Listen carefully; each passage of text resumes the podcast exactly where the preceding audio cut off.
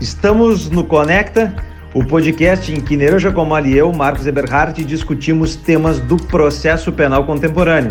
Como todos sabemos, toda quarta-feira às 18 horas, um novo episódio vai ao ar. Mas o Conecta agora também tem o Conecta Gaps. E hoje, hoje, eu vou comentar o enunciado número 3.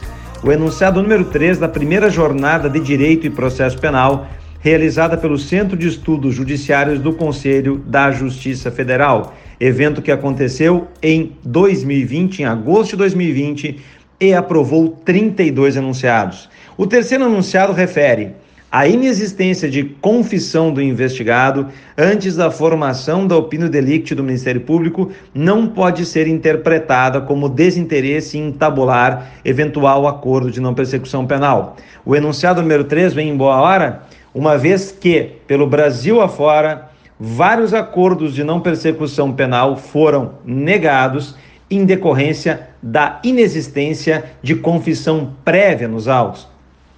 Não é só, nós sempre insistimos com vocês nos comentários do Conecta Podcast, nos episódios do Conecta Podcast, que a confissão é uma cláusula padronizada do acordo de não persecução penal. Ou seja, é um ato posterior ao oferecimento de acordo de não persecução penal. Não é por outro motivo que no roteiro apresentado pelo Ministério Público do Estado de São Paulo para a confecção do acordo de não persecução penal assim se referiu. A confissão somente será imprescindível no momento em que proposto o acordo, caso o investigado, acompanhado de seu defensor, demonstre, demonstre a intenção de fazê-la para o fim de ser beneficiado com o Instituto Despenalizador. Ou seja, esta confissão, essa confissão que deverá ser registrada num termo próprio, ela não é uma exigência prévia para o acordo de não persecução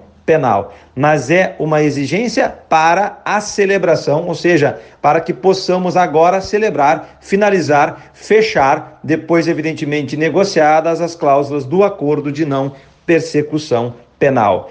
Esse é mais um Conecta Gaps. Até o próximo episódio e uma boa semana a todos.